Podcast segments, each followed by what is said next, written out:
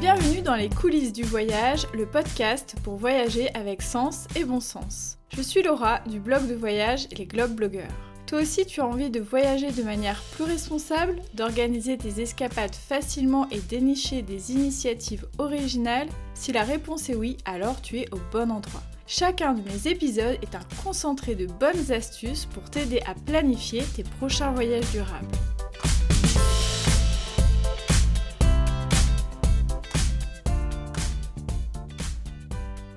Bonjour à tous et à toutes, j'espère que vous allez bien. Je suis hyper contente de lancer cette euh, saison 2 des coulisses du voyage, j'avais vraiment, euh, vraiment hâte.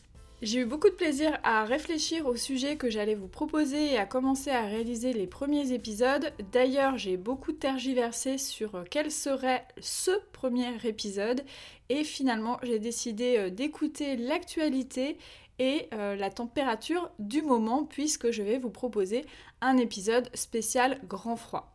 Dans la saison 2, il y a quelques petites nouveautés dont vous allez vous rendre compte dès cet épisode puisqu'il va m'arriver de temps en temps de prêter le micro à d'autres personnes. C'est le cas pour cet épisode où j'ai invité Clara du blog Wild Road, donc cette blogueuse et photographe talentueuse va nous donner tous ses conseils pour bien se protéger du froid en randonnée mais aussi en bivouac. Clara développe également une démarche éco-responsable et elle viendra aussi partager toutes ses ressources, ses marques préférées qui permettent de se fournir en matériel plus durable. Autre nouveauté pour cette euh, saison, vous avez maintenant la possibilité de vous inscrire à une newsletter spéciale podcast. Donc pour cela, je vais vous mettre le lien dans la description de l'épisode. Alors je vous invite vraiment à le faire, à la fois pour vraiment être tenu au courant de la diffusion des nouveaux épisodes, mais aussi parce que je réserve quelques surprises pour les auditorices les plus assidus. C'est également un excellent moyen pour moi de pouvoir vous questionner, de pouvoir mieux vous connaître, donc euh, vraiment n'hésitez pas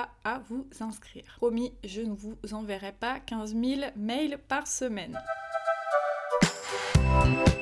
Allez, c'est parti. Je vais pas attendre que vous refroidissiez trop, justement, et je vais commencer par vous donner mes premières astuces pour bien euh, lutter contre le froid en hiver. Alors, tout d'abord, je vais vous parler du système des trois couches. Vous verrez, si vous faites des recherches sur Internet, c'est ce qu'on retrouve fréquemment. C'est vraiment la base pour bien s'habiller euh, et s'équiper contre le froid. Alors le principe des trois couches, c'est de dire qu'il vaut mieux avoir trois couches de vêtements bien choisies que de multiplier les couches inadaptées. La première couche que vous devez utiliser en termes de vêtements, hein, je parle bien sûr, est une première couche qui doit être respirante. Donc par exemple le t-shirt, euh, donc ça doit être un t-shirt bien sûr à manches longues, il doit être bien respirant et il faut que l'air circule pour maintenir la chaleur corporelle tout en évitant la transpiration. C'est vraiment important d'avoir des vêtements respirants parce que si vous transpirez, vous allez être humide et l'humidité est vraiment le facteur numéro 1 qui donne cette sensation de froid, donc c'est vraiment à bannir. Donc ce qu'il faut éviter à tout prix, ce sont les vêtements en coton parce qu'on transpire facilement dedans et c'est pas très respirant. Donc il existe de nombreux vêtements dits techniques, donc des sous-couches techniques, qui peuvent être en laine euh, mérinos, j'y reviendrai plus tard, ou en matière euh, synthétique. Donc cette première couche, elle doit aussi être près du corps, mais pas trop serrée non plus. Il faut quand même que, comme je disais, ça circule. Euh, il faut aussi que le vêtement soit suffisamment ample et suffisamment grand pour bien vous couvrir vraiment les poignets, le ventre et par exemple si vous vous baissez que ça remonte pas euh, au milieu du dos parce que du coup ça va créer des endroits qui sont moins protégés. Une fois que je vous aurai décrit ces trois couches, je reviendrai sur la question des matières naturelles ou synthétiques et sur euh, la manière dont on peut choisir un matériel plus ou moins responsable. Alors du coup cette première couche pour résumer, ce sont des euh, t-shirts à manches longues techniques, des leggings aussi mais dans des matières vraiment spécifiques, la deuxième couche, c'est une couche qui doit être chauffante. Donc là, vous avez besoin d'un vêtement qui va isoler et garder la chaleur. Classiquement, ce qu'on utilise, c'est en haut une polaire et en bas un pantalon de type ski ou alors un pantalon de type rando doublé en polaire. Ça fait aussi euh, l'affaire, mais ce qui est important, c'est qu'il faut que ce soit euh, pour le bas, que ce soit quand même imperméable pour éviter aussi, euh, pareil, l'humidité. Et enfin, la troisième couche, c'est une couche qui est isolante. On doit là aussi se protéger à la fois du froid et donc aussi du vent et de l'humidité. Donc là, souvent, cette couche-là, ce sont les blousons de ski,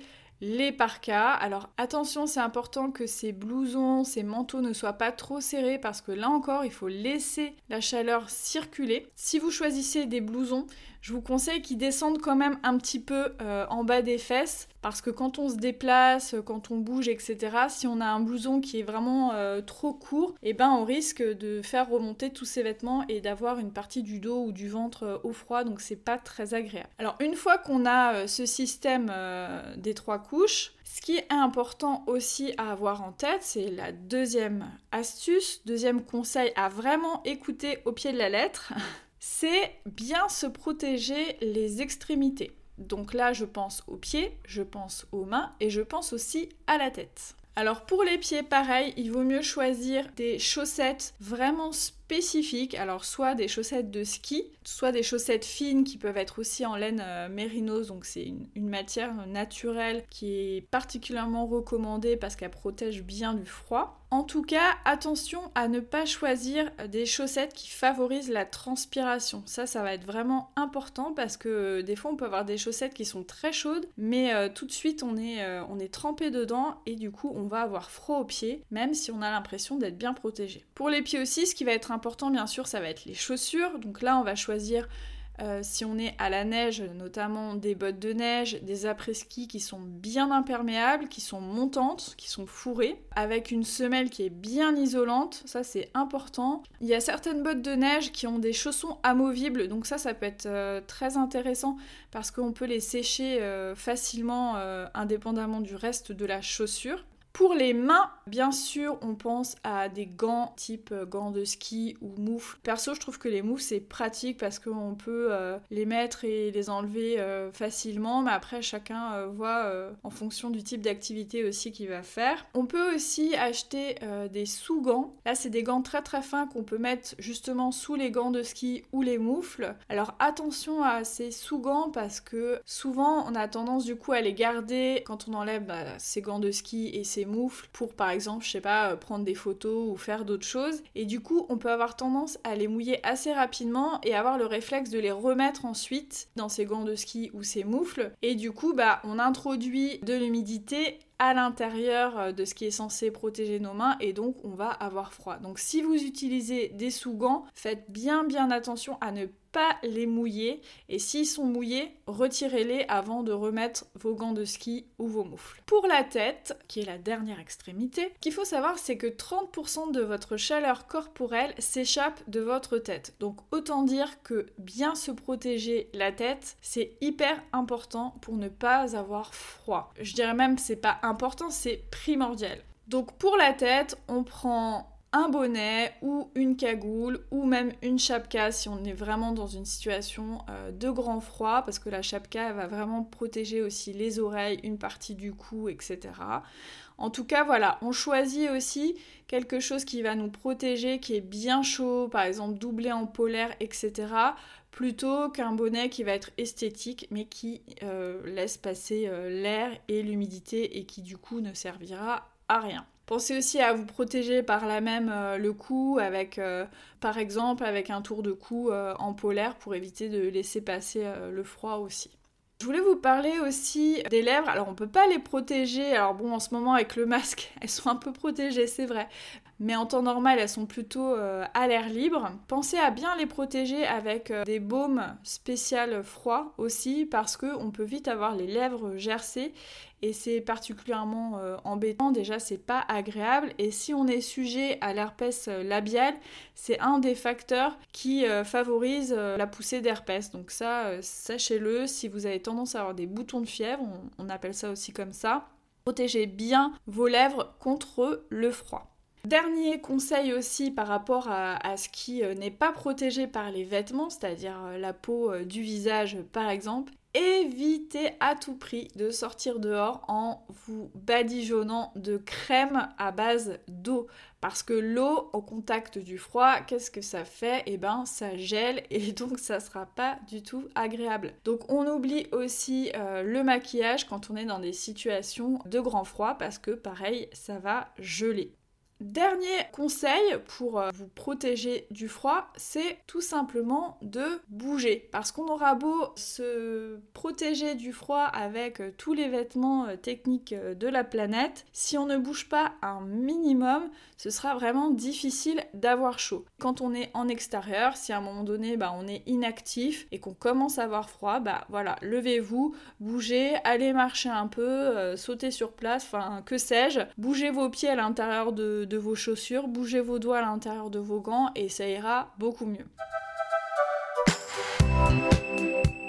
Maintenant que j'ai évoqué les conseils vraiment de base pour se protéger du froid, je voulais voir avec vous comment et où s'équiper. Vous commencez à me connaître à chaque épisode, il faut que je remette une petite couche sur le côté euh, éco-responsable de la chose. Et en matière de matériel pour se protéger du froid, bien évidemment, la question se pose euh, également. On le sait pas forcément, mais il y a beaucoup de matériel comme euh, les tentes, euh, les sacs à dos, les blousons, les vêtements dits techniques, les vêtements de sport, qui sont faits avec des matières qui ne sont pas toujours respectueuses de l'environnement. Alors, c'est d'autant plus embêtant que quand on est dans des activités comme ça en pleine nature, je pense qu'en général, on est plutôt dans une démarche de vouloir protéger la nature et notre activité peut paradoxalement nuire à l'environnement à cause du matériel que l'on utilise. Je dis ça, c'est pas du tout pour vous culpabiliser, c'est juste pour qu'on en ait euh, un petit peu euh, chacun euh, conscience. Et vous allez voir, c'est pas toujours facile de s'équiper avec des choses qui sont entièrement éco-responsables et durables. Je vais vous donner quelques ressources qui peuvent voilà, vous aider à choisir les choses et d'être le maximum dans une démarche éco-responsable par rapport au matériel que vous allez utiliser. La première réflexion que j'avais envie de partager avec vous, c'est la question du choix des matières. Alors on parle souvent de laine mérinos comme étant euh, une matière euh, complètement euh, naturelle que l'on oppose aux matières synthétiques. Hein. Il y a beaucoup de matières qui ont été créées pour justement protéger du froid, donc je ne vais pas faire une liste exhaustive là-dessus. Et souvent on oppose un petit peu les deux. Malheureusement les choses ne sont pas si simples que ça. Même une matière naturelle peut poser des questions d'un point de vue environnemental ou même éthique. Et c'est d'ailleurs le cas de la laine mérinos.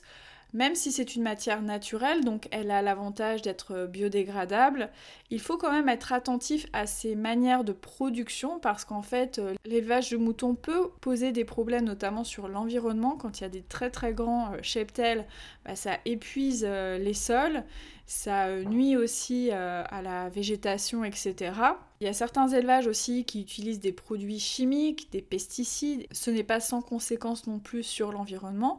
La fabrication de la laine mérinos pose aussi quelques questions éthiques. En effet, j'ai appris en préparant cet épisode qu'il y avait des techniques condamnables par rapport au bien-être des animaux, Certains éleveurs, notamment en Australie, pratiquent ce que l'on appelle le mulesing. Cela consiste en fait à découper une partie de la région périanale des moutons pour les protéger de certaines infections, de certains parasites.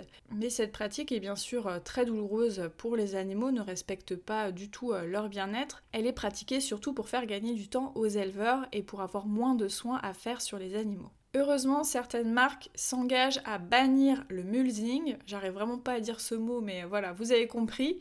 C'est notamment le cas euh, des marques comme Icebreaker, Quechua ou aussi Patagonia. Donc voilà, je vous donne ces références-là parce que c'est celles que j'ai trouvées, il y en a peut-être d'autres. Il y a aussi des marques françaises qui développent de la laine mérinos éthique. Donc euh, voilà, vous pouvez faire des, petites recherches sur internet, ça peut être intéressant pour euh, se fournir sans cautionner des pratiques voilà, barbares tout simplement. Concernant les matières synthétiques, bon bah il faut savoir que beaucoup sont des dérivés des produits du pétrole, donc euh, ne sont pas forcément aussi euh, biodégradables, elles peuvent venir de loin, etc. Donc pareil, il n'y a pas de matières qui vont vraiment être idéales, surtout quand on parle de vêtements euh, techniques. Donc par rapport à l'équipement, j'en ai déjà parlé dans d'autres podcasts d'ailleurs, moi, je privilégie déjà dans un premier temps la sobriété, c'est-à-dire de se fournir uniquement de vêtements ou de matériel dont on va réellement avoir besoin, si possible même dont on va avoir besoin sur la durée. Privilégie aussi euh, l'occasion, il y a beaucoup de sites euh, d'occasion, je vais pas les citer citer qui sont pas forcément spécifiques au matériel de sport, mais où on peut trouver quand même beaucoup de choses.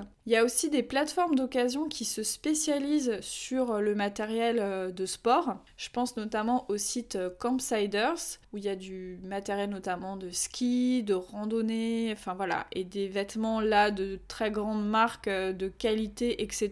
Donc pour ceux qui ont vraiment besoin d'un matériel, on va dire, un peu plus exigeant, ça peut être aussi une bonne porte d'entrée pour vous équiper. Autant pour le ski, on y pense, autant pour d'autres pratiques euh, sportives euh, hivernales, on n'y pense pas forcément. Je parle de la location. Sachez qu'on peut le faire aussi pour euh, une parka, une tente, un kit de bivouac, etc. Connais notamment le site Les Petits Montagnards qui propose voilà, de la location de matériel. Vous choisissez ce dont vous avez besoin et on vous l'envoie chez vous et puis vous le restituez une fois que vous n'en avez plus besoin. J'ai pensé aussi à ceux qui veulent acheter du neuf, tout simplement parce que des fois on trouve pas ce qu'on veut dans le marché euh, de l'occasion. Donc sachez qu'il existe de nombreuses marques qui sont un peu plus responsables. Alors je dis un peu plus parce que c'est toujours difficile d'être à 100% et pareil, je veux pas vous culpabiliser. Donc euh, Clara nous en parlera sûrement euh, un petit peu plus, elle va nous donner aussi euh, ses marques préférées, celles qui sont dans une belle démarche. Et vous pouvez aussi déjà regarder du côté de la boutique en ligne Rando Eco, qui vraiment recense du matériel outdoor éco-labellisé, donc ça peut être déjà une belle porte d'entrée. Vous pouvez aussi aller regarder le e-shop de la Green Session, et euh, si la question justement euh, du choix des marques, euh, du choix des labels, etc. vous intéresse pour le matériel, vous pouvez aussi aller regarder l'éco-guide de Mountain Riders. J'avais envie de vous donner des conseils spécifiques selon certaines situations. Alors pour la Laponie, sachez que si vous partez avec une agence, de voyage ou si sur place vous êtes pris en charge par euh, voilà un prestataire qui va vraiment euh, vous balader euh, dans la Laponie, faire du chien de traîneau, etc. etc. Sachez que la plupart proposent de prêter euh, le matériel, notamment celui qui est le plus coûteux, donc les grosses parkas ou les combinaisons ou les bottes de neige. Donc renseignez-vous bien avant de partir pour voir ce qui peut être prêté et ce qui ne l'est pas. Ça vous évitera euh, d'acheter des choses dont vous n'avez pas spécifiquement euh, besoin et en plus, les prestataires euh, sur place, alors ça peut être des fois des hôtels, hein, tout simplement, qui proposent aussi euh, de prêter euh, le matériel, ou alors vous pouvez tout simplement aller louer aussi ce matériel-là sur place. Renseignez-vous bien parce que voilà, ça évite des achats inutiles. Et en plus, vous aurez du matériel qui est bien plus adapté que ce que vous pourrez trouver ici en France. Euh, concernant les adeptes de la photo, sachez qu'il y a des précautions spécifiques à prendre quand il fait grand froid. Euh, qu'on soit en Laponie ou même en France. Hein. En France, ça marche aussi. Notamment par rapport à la question des batteries. Il faut faire attention à toujours avoir des batteries qu'on garde bien au chaud, par exemple à l'intérieur euh, de sa veste, parce que les batteries, avec le froid, elles ont tendance à se vider et votre appareil photo, il va tout simplement s'éteindre assez rapidement. C'est valable aussi pour le téléphone portable. Il faudra aussi éviter la condensation euh, qui peut se créer dans son appareil photo, notamment quand on passe de moins 15 à 15 euh, degrés en passant bah, de l'extérieur à l'intérieur d'une pièce par exemple. Là aussi, il y a des comportements euh, spécifiques à adopter. Alors plutôt que de les détailler ici, parce que ça ferait quasiment l'objet d'un épisode à part entière, je vais vous renvoyer vers un excellent article de Madame Oreille. Donc, alors Aurélie, si vous ne la connaissez pas, c'est une blogueuse voyage très talentueuse et une magnifique photographe et elle a écrit un article spécifique sur la question du matériel photo et du froid. Et je vous recommande également son livre qui s'appelle Photographier l'Europe du Nord et qui donne énormément de conseils pour photographier les beaux paysages sous la neige notamment. Pour finir en beauté cet épisode, j'ai invité Clara du blog Wild Road. Donc si vous ne le connaissez pas, c'est un très beau blog avec beaucoup d'inspiration de randonnée, de bivouac à travers la France, mais pas seulement. Donc Clara est aussi une photographe de talent, elle sait magnifier à merveille nos beaux paysages, donc je vous invite vraiment à aller regarder son travail. Et pourquoi j'ai eu envie d'inviter Clara, au-delà de ces magnifiques images, c'est qu'elle développe aussi toute une réflexion autour de l'éco-responsabilité. Clara va à la fois nous parler de ça, et puis j'avais aussi envie qu'elle nous donne des conseils spéciaux rando et bivouac l'hiver, parce que bah, c'est sa spécialité. Hein. Clara, elle a pas peur du froid. Elle part comme ça euh, en bivouac euh, par euh, moins 15 degrés, ça lui fait pas peur. Donc voilà, elle va nous donner des petits conseils si nous aussi on a envie d'être un petit peu plus aventureux cet hiver. Salut Clara Salut Laura Comment ça va? Bah ça va très bien et toi? Tu t'es remis de tes euh, émotions euh, de bivouac euh, dans les Pyrénées? Je suis encore calée sur les horaires de bivouac, c'est-à-dire que tu te couches avec le soleil et tu te lèves avec le soleil. Donc là, je me couche autour de 20h et je me réveille vers 6h, 16h. En tout cas, tu as les idées vraiment fraîches pour nous donner plein de conseils sur le froid parce que là, on peut dire que tu as vécu une expérience qui t'a permis de tester quand même pas mal d'astuces. C'est ça, en pleine tempête euh, de neige espagnole dans les Pyrénées, euh, j'avoue que j'ai pas mal testé euh, des choses alors justement, dans la première partie de l'épisode, j'ai donné un peu les conseils, on va dire, de base pour euh, s'équiper contre le froid, pour se protéger. Donc euh, le fameux système des trois couches que tu dois très bien euh, connaître. Mais j'ai très peu parlé finalement des conseils, des astuces qu'on peut avoir spécifiquement si on fait de l'activité physique, notamment si on randonne. Parce que finalement, même s'il faut se protéger un petit peu de la même manière, il y a quand même des choses un peu spécifiques à avoir. Donc toi, quels sont tes réflexes par rapport à ce sujet-là?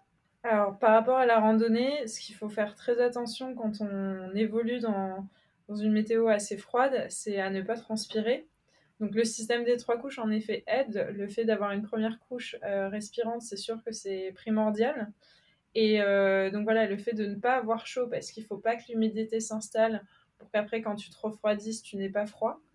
Euh, ce qui est bien, c'est d'avoir potentiellement un, petit habit de rechange dans son sac à dos pour pouvoir euh, être au sec quand on fait la pause, euh, par exemple, quand on fait, si tu as prévu un pique-nique dans la neige, que tu puisses changer ton, t-shirt ou voilà, ou une couche à rajouter quand tu t'arrêtes et du coup que ton corps se refroidit pour qu'après tu, puisses repartir sans être en hypothermie. Donc ça, c'est assez important. Euh, après, l'autre chose, quand on est en hiver et qu'on fait de l'activité auquel on bosse pas forcément, c'est surtout à boire de l'eau et à s'hydrater. Parce que c'est vrai qu'on a moins l'impression qu'on transpire qu'en été, alors qu'en fait, notre corps transpire, transpire aussi. Et donc, on a besoin de rester euh, hydraté pour pas avoir de crampes, euh, pour pas se faire de blessures, etc. Donc ça, c'est important de boire régulièrement, même quand on n'a pas soif. Tu fais bien de le dire d'ailleurs parce que euh, j'en ai pas du tout parlé. D'accord. Et du coup, quand on doit boire euh, et qu'il fait froid, euh, c'est bien d'avoir de l'eau qui n'est pas gelée. Donc c'est bien d'avoir une gourde thermos. même si on ne met pas forcément de l'eau brûlante parce qu'on n'aime pas boire de l'eau chaude ou boire du thé, on peut simplement mettre de l'eau à température ambiante. Et le fait de mettre dans une gourde thermos, ça va pouvoir, on va pouvoir garder l'eau sans qu'elle gèle. Après, c'est sûr qu'il faut toujours, euh, en fait, quand tu fais de la randonnée et que tu des bâtons, par exemple, alors, surtout euh, quand il neige, moi je prévois toujours des bâtons parce que c'est vrai que c'est mieux d'avoir quelque chose sur lequel se rattraper si on glisse, etc. Et du coup, comme tu as les mains qui sont pas forcément, euh, enfin qui sont très exposées au vent, euh, etc., c'est bien d'avoir des gants. Alors moi je mets pas forcément des gros gants quand je randonne, je mets plutôt des gants type gants de ski ou petits gants de vélo. Et en plus, vu que je suis photographe, ça me permet de pouvoir continuer à photographier même si j'ai des gants. Pour le coup, c'est j'ai des gants qui sont super de la marque Thermique parce que c'est des gants euh, fins avec euh, tous tes doigts, donc euh, vraiment des gants. Et après, tu as une couche par-dessus qui fait moufle, donc ça te permet, une fois que tu as shooté, ou que tu as fait quelque chose, que tu as ouvert ton sac, etc., une fois que tu as fait ça, tu remets tes gants en mode moufle, et du coup, tu as plus chaud avec ce mode moufle qu'avec ce mode que gants. Donc ça, c'est génial. Est-ce que tu pourrais nous dire en quelques mots comment tu es habillée euh, typiquement quand tu fais une rando euh, en montagne? L'hiver, bien sûr. Alors, euh, ça dépend toujours de la météo qu'il fait, parce que bien sûr, tu vas pas t'habiller de la même manière quand il neige que quand il fait beau. il faut savoir qu'en montagne, même en hiver et qu'il fait froid, que la température est fraîche, on peut quand même s'habiller léger parce que étant donné qu'on fait une activité physique, bah, notre corps se réchauffe. Donc ça m'arrive de, randonner en, juste en manche longue en plein hiver parce que je suis en train de faire de l'activité physique, mais il fait froid. S'il neige, tu es quand même obligé d'avoir une euh, couche imperméable. Donc pour la faire courte, en première base, quand tu randonnes, c'est pour moi important d'avoir une matière respirante comme de la laine mérinos, c'est-à-dire une matière qui, permet à ton corps d'évacuer toute l'humidité pour pas qu'elle reste euh, dans tes habits. Donc la laine mérinos, c'est parfait pour ça. Voilà, ça a un certain prix, mais c'est vrai que une fois qu'on a son t-shirt manche en laine mérinos, en fait, on le garde plusieurs années et, c'est génial, quoi. Même en été, euh, quand il fait plus frais, on peut le mettre aussi. Et euh, en dessous de ton pantalon, si tu es frileux, tu peux aussi mettre un legging en laine mérinos. Donc après, la couche au-dessus, en général, soit. Euh, c'est bien d'avoir une sorte de polaire, un peu respirante aussi, mais une polaire qui isole. Après, celle-ci, t'es pas forcément obligé de la porter quand tu marches, mais quand tu t'arrêtes, c'est bien. En bas, en deuxième couche, t'as ton pantalon de ski en général, ou un pantalon de randonnée un peu imperméable. Et après, au-dessus, tu as un coupe-vent imperméable euh, qui peut être Gore-Tex ou euh, toutes les matières imperméables qui existent. Ça, c'est un peu les bases. Et après, euh, ce qui est important aussi, c'est d'avoir des bonnes chaussures de rando qui sont bien étanches et bien faites pour marcher dans la neige.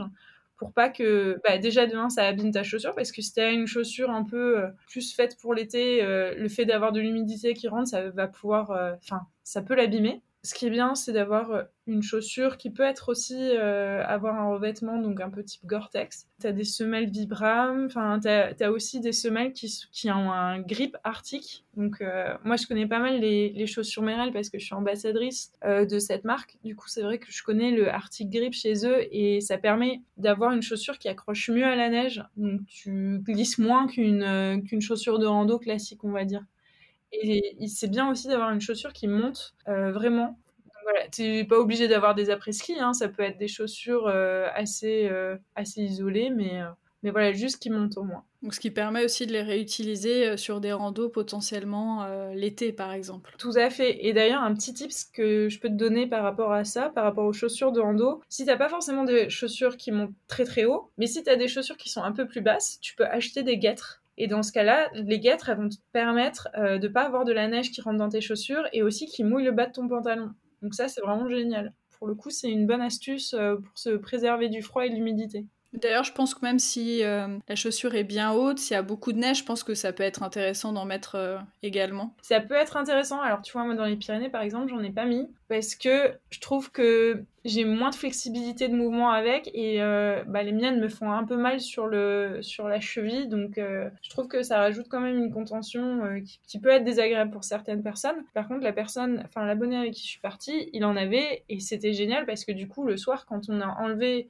Enfin, lui, quand il a enlevé ses guêtres, son pantalon n'était pas mouillé en bas. Très sexy. Alors que moi, mon pantalon était mouillé.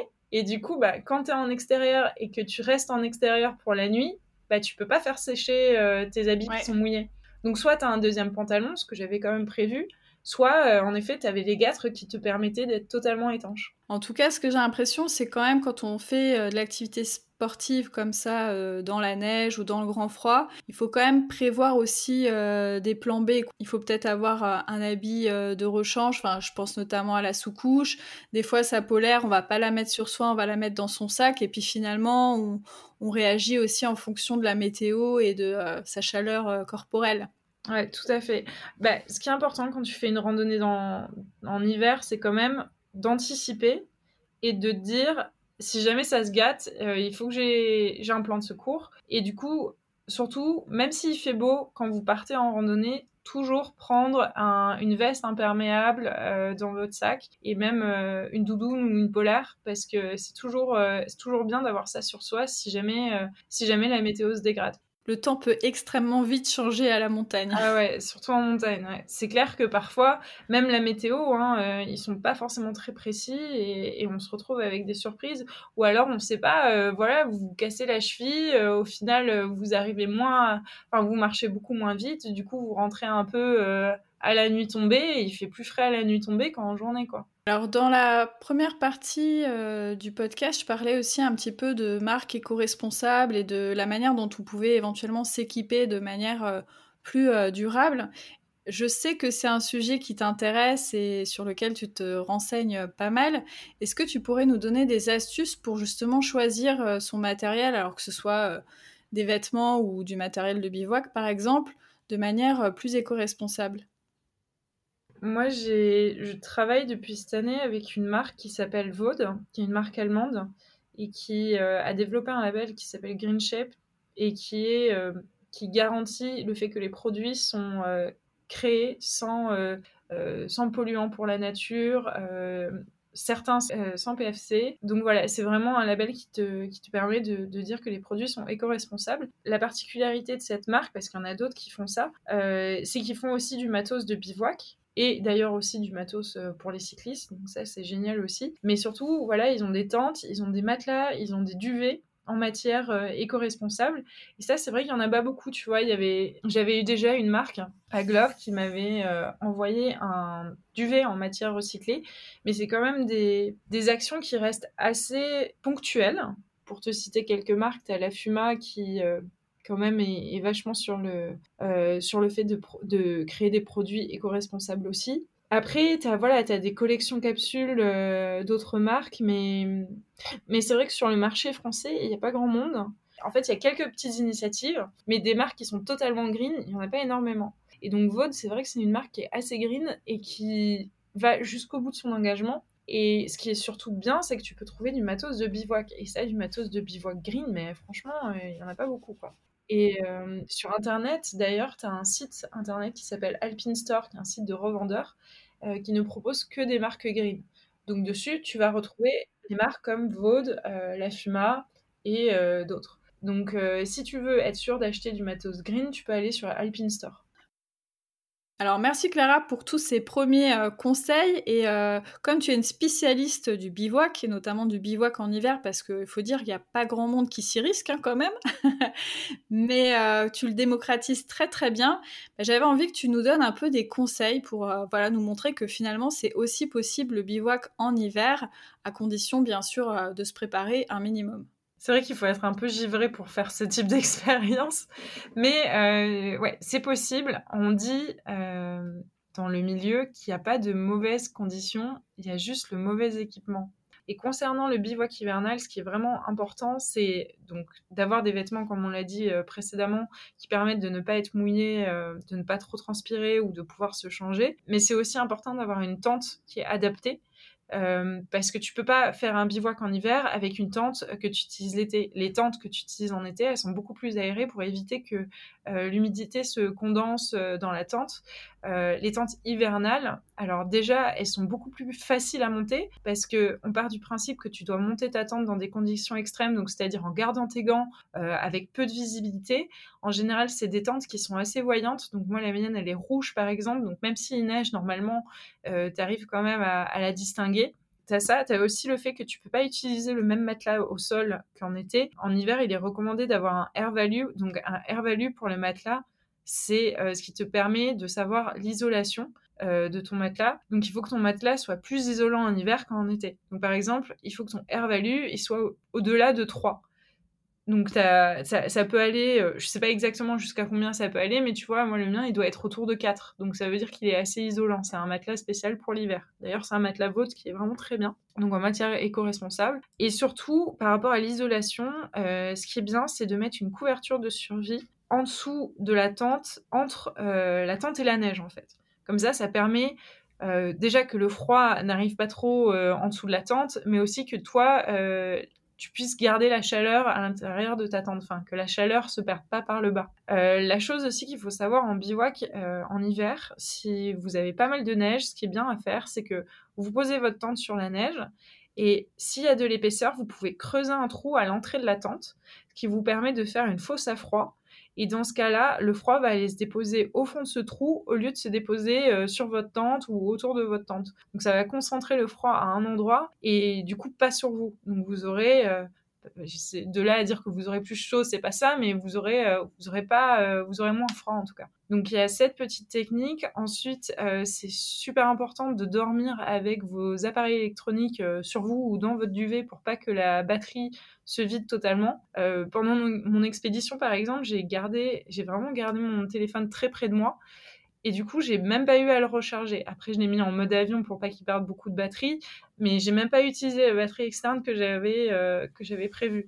Pareil pour euh, si vous avez un appareil photo, il faut absolument que vous gardiez les batteries d'appareil photo sur vous. De même que pour le gaz, le gaz que vous allez vous allez utiliser pour faire euh, votre cuisine avec un réchaud, il faut que vous le gardiez sur vous pour éviter de perdre sa combustibilité. Pareil pour le briquet. C'est important de garder tous les trucs qui peuvent geler sur soi, en tout cas tous les trucs dont on va besoin pour survivre sur soi. Pour l'eau, comme je disais tout à l'heure, c'est bien d'avoir une, une gourde. Si vous en avez pas, il faut que vous dormiez avec votre bouteille dans votre duvet. Ça fait du monde là dans le duvet. ouais, ça fait beaucoup de choses dans le duvet, mais ce qui est bien, c'est que moins t'as de place dans ton duvet, euh, plus ton duvet est proche de toi et du coup plus t'as plus t'as chaud en fait. Pareil, vous pouvez mettre vos vêtements à l'intérieur du duvet, pas les mettre sur vous forcément, mais les mettre sur une partie où vous avez froid. Par exemple, vous pouvez mettre euh, votre doudoune à vos pieds pour éviter d'avoir trop froid. Tu peux aussi réchauffer de l'eau, faire une, une casserole d'eau bouillante et mettre cette eau dans ta gourde. Alors, il faut pas que ça soit une gourde isotherme pour le coup, pour l'utiliser comme bouillotte. Après, tu peux prévoir des chaufferettes, tu peux prévoir plein de choses en fait. Après, au niveau du duvet, c'est important d'avoir un duvet correct, donc un duvet qui, allez, on va dire, température limite moins 10.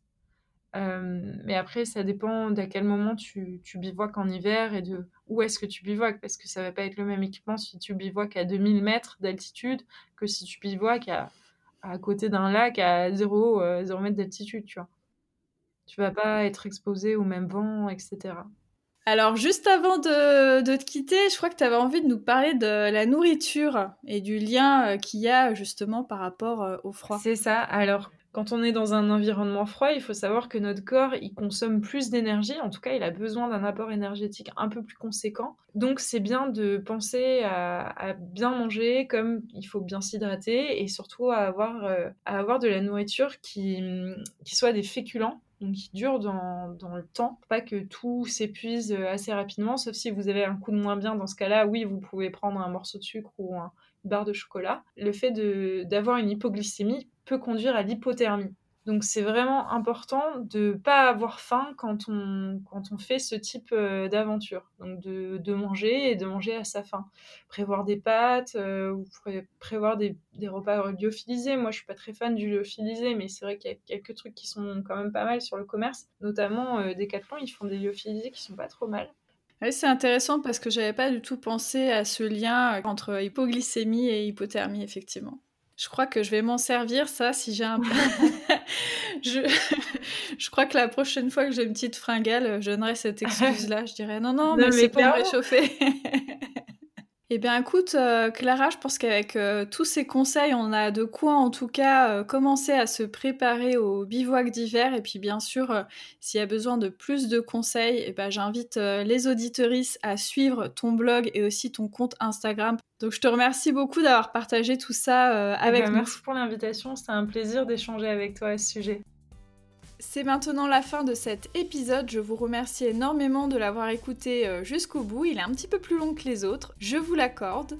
J'avais vraiment envie que ce soit euh, complet. D'ailleurs, j'ai rajouté dans la retranscription de l'épisode d'autres ressources dont Clara m'a parlé, notamment des sites et des blogs spécialisés sur le matériel et sur le bivouac en hiver. J'espère que tous ces conseils vont vous servir pour faire de belles escapades hivernales N'hésitez pas à m'envoyer un petit message sur Instagram, donc notre compte globblogger pour me raconter euh, tout ça et me partager, euh, pourquoi pas, d'autres conseils. À très bientôt